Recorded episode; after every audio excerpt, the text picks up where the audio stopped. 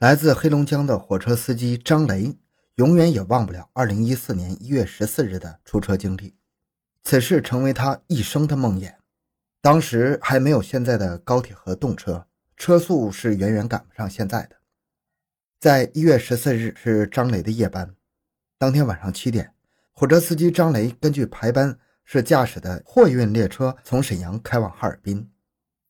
当火车行驶在吉林省公主岭市内的时候。张雷突然发现前方铁道上突然出现什么奇怪的东西，因为当时车速比较快，他一时辨不出是什么，就看见黑乎乎的一个影子在铁路上放着，他赶紧刹了车，但是火车还是压过了不明物体。张雷隐约感觉好像是压了一个人。等到火车停稳之后，张雷下车查看，而这一幕把他吓得魂不附体，瘫坐在地上。欢迎收听由小东播讲的《寒冷冬夜》。女子沉尸铁轨，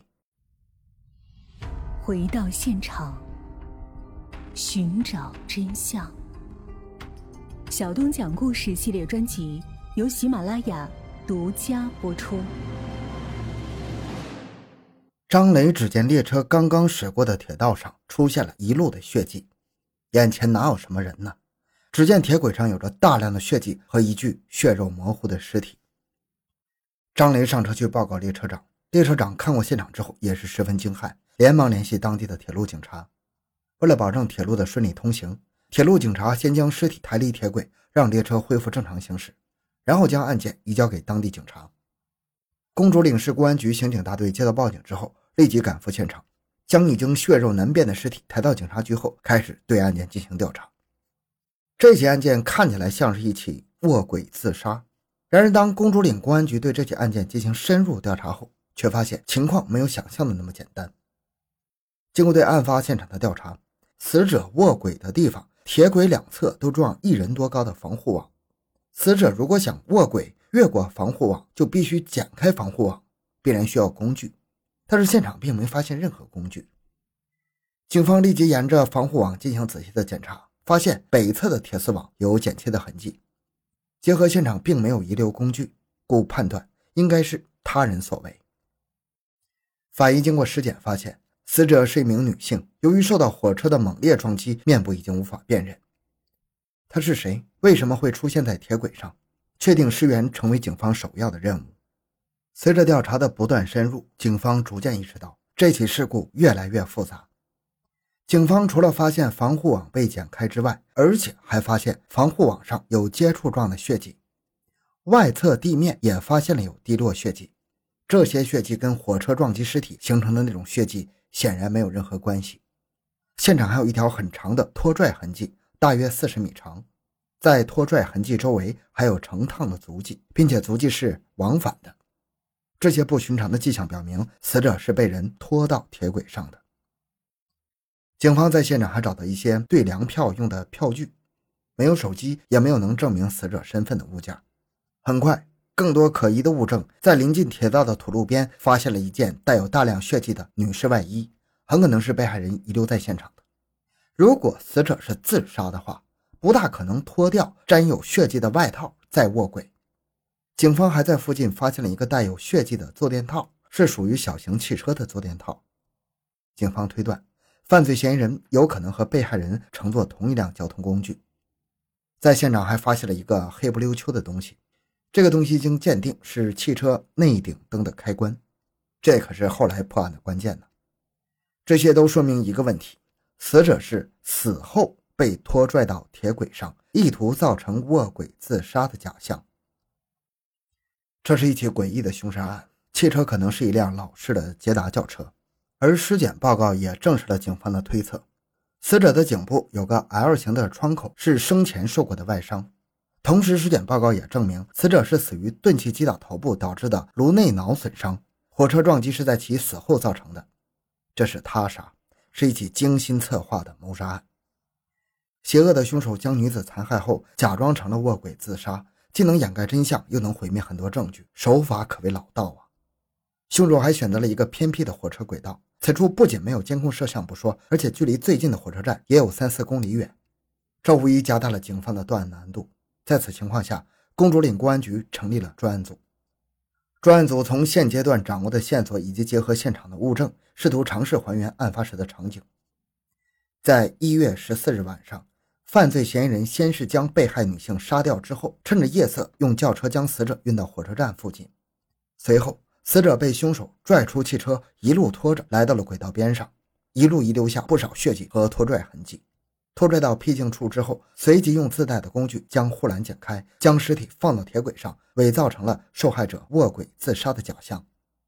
为了剪开防护网。嫌疑人曾返回汽车取工具前，因此留下了多次往返的足迹。伪造现场之后，嫌疑人驾驶汽车消失在夜幕中。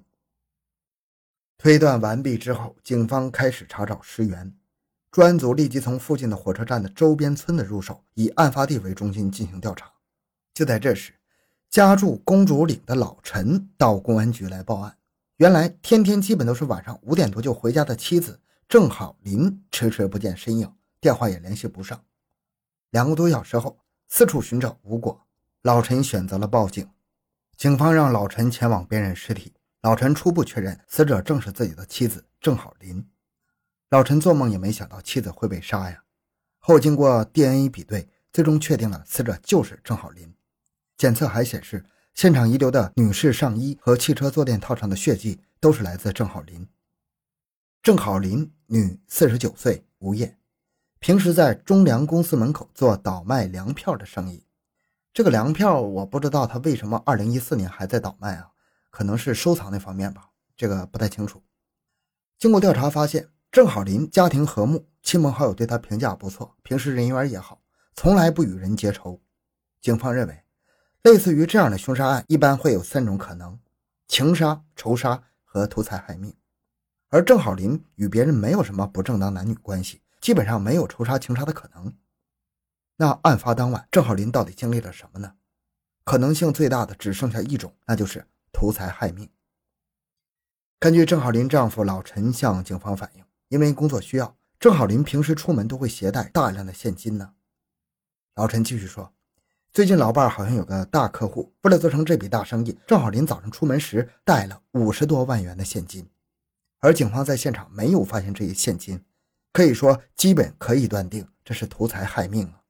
继续推断，就算是图财害命，案件的性质也有两种可能：一种是临时作案，嫌疑人随机选择作案目标，正好碰到了郑好林；一种是有预谋作案，是嫌疑人事先就知道郑好林携带着巨款，实施了有预谋的劫杀。哪一种更接近真相呢？由于郑好林从事的倒卖粮票行业里，从业者之间的关系错综复杂又异常的诡秘。警方曾调取郑好林生前的通话记录，试图找出他生前最后一个联系的人，但这个号码居然是空号。但这也说明嫌疑人和郑好林曾通过电话约过见面的地点和时间。那么，案发当晚有谁见过郑好林呢？专案组通过大量的走访得知，在案发当日下午，郑好林和一个名叫……谭丽芳的女人一起走进了中粮公司的大门。谭丽芳，女，五十岁，和郑好林一样，也在中粮公司门口做粮票的倒卖生意。面对警方的询问，谭丽芳承认当天下午见过郑好林。郑好林说有一大笔生意要谈，还向他借了十万元现金。之后两人便分开了，其他他就不知道了。虽然如此，但是警方发现谭丽芳在讲话的时候。眼神飘忽不定，说话支支吾吾，明显就是有所隐瞒呢。在提取某银行监控的视频，发现，在一月十四日下午三点左右，郑好林走进银行，填写了单据，从柜台取了不少的现金。取钱过程中，始终有另外一个女人陪着，这个女人就是谭丽芳，而谭丽芳却没有提到当天下午跟死者到银行取钱这件事儿。银行流水显示，郑好林案发当天下午取了。三十五万九千四百元。面对警方的二次询问，谭丽芳说：“郑好林取走三十多万元现金，其实也有他的钱。待取完钱之后，郑好林只给了他十五万五千五百元。两人出了银行，郑好林又跟谭丽芳借了十万元，并承诺第二天早上就还。”谭丽芳说：“郑好林出事之后，他担心两人之间复杂的债务关系会让警方怀疑他，便隐瞒了一些情况。”为了洗脱自己的嫌疑，谭丽芳对警方说：“郑好林说是要去兑花子的票，而谭丽芳并不认识花子。”专案组推断，这个花子很大可能性就是郑浩林家人所说的那名大客户。如果真是这样，花子就成了破案的关键。经过警方在户籍系统内对公主岭二百多个名字中带“花”的人进行一一排查，查出十多个嫌疑人。警方一一与他们约定见面时间，而其中一个名叫花春波的人约定是第二天上午来接受调查，但到了约定时间并未现身，再打电话时已经关机了，这就有点可疑了。经查，花春波男，四十四岁，公主岭本地人。他突然关机的举动是很反常的，引起了警方的警觉。就在警方开始准备调查花春波时，一名男子到公安局报了一起失踪案。该男子自称是花春波的朋友，说花春波欠了他一笔钱，但是最近花春波失踪了。由于担心花春波欠钱不还，因此前来报警。民警来到花春波的家里问询，花春波妻子说：“花春波失踪的前一晚很晚才回家，一进家门，妻子便发现，我就发现他脸色不对。他说自己在回家路上遇到一名搭车的人，不料对方上车后便拿出刀来要抢劫。”花春波说：“他出于自卫，打伤了抢劫的人，并将对方推下了车。第二天早上，天还没亮，丈夫就和他要钱。妻子给了他三千多块钱，然后他拿着就走了。由花春波的女婿开车一直送到四平高速口下车的。从那以后，花春波的家人就再也没见过他，手机也打不通。花春波失踪了。对于专案组来说，如果花春波就是花子，那他就是畏罪潜逃啊！通过排查得知。”郑浩林最后一次被人见到是在中粮公司的门口。警方通过对这条马路的监控进行调查，最终锁定了一台老式的平头捷达。画面中，驾驶员驾驶过程中在打手机，因为画面模糊看不清脸部。而副驾驶坐垫上的花纹跟现场遗留的坐垫花纹基本一致。此时传来消息，花春波已经逃到山东了。警方在一月十八日在一处民宿成功将花春波捕获了。与此同时，专案组在调查花春波的通话记录时，发现这辆捷达车在被监控拍下的那个时间，花春波也在打电话，基本可以断定驾驶员就是花春波呀。在周边寻找可疑的捷达车，在对花春波家附近进行搜查的时候，警方发现了那辆捷达车，正是监控中的那辆。车上的钥匙没有拔，警方就在附近进行蹲守。一个多小时后，有人过来把车门打开了，警方随即将其扣住，并对捷达车进行了技术勘查。经查，车坐垫上有接触状的血迹，驾驶位后座车门内侧有少量的喷溅血迹，车顶灯已经没了，底下发现一个残片，残片上有血迹。警方判断这就是第一现场。随后，在华春波家里发现一个包裹，里面是三捆整捆的，每捆十万元的人民币。专案组立即对花春波进行提审。据他交代，他是在2013年年底的一次交易中收到了郑浩林给他的两张一百元面值的假钞，但是郑浩林不承认。尽管之后花春波跟郑浩林还是继续做生意，但这两百元的假币始终盘绕在花春波的脑海里，他心里总是过不去这个坎儿。案发当晚，两个人相约交易粮票，在车上，花春波再次提起假币的事儿，两人为此吵了起来。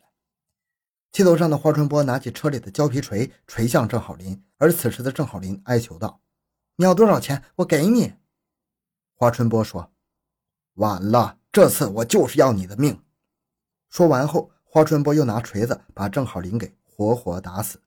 但是这是他自己的说法，警方后来推翻了。花春波完全是有预谋的杀人，不是激情杀人。为什么这么说呢？警方通过市场监控发现。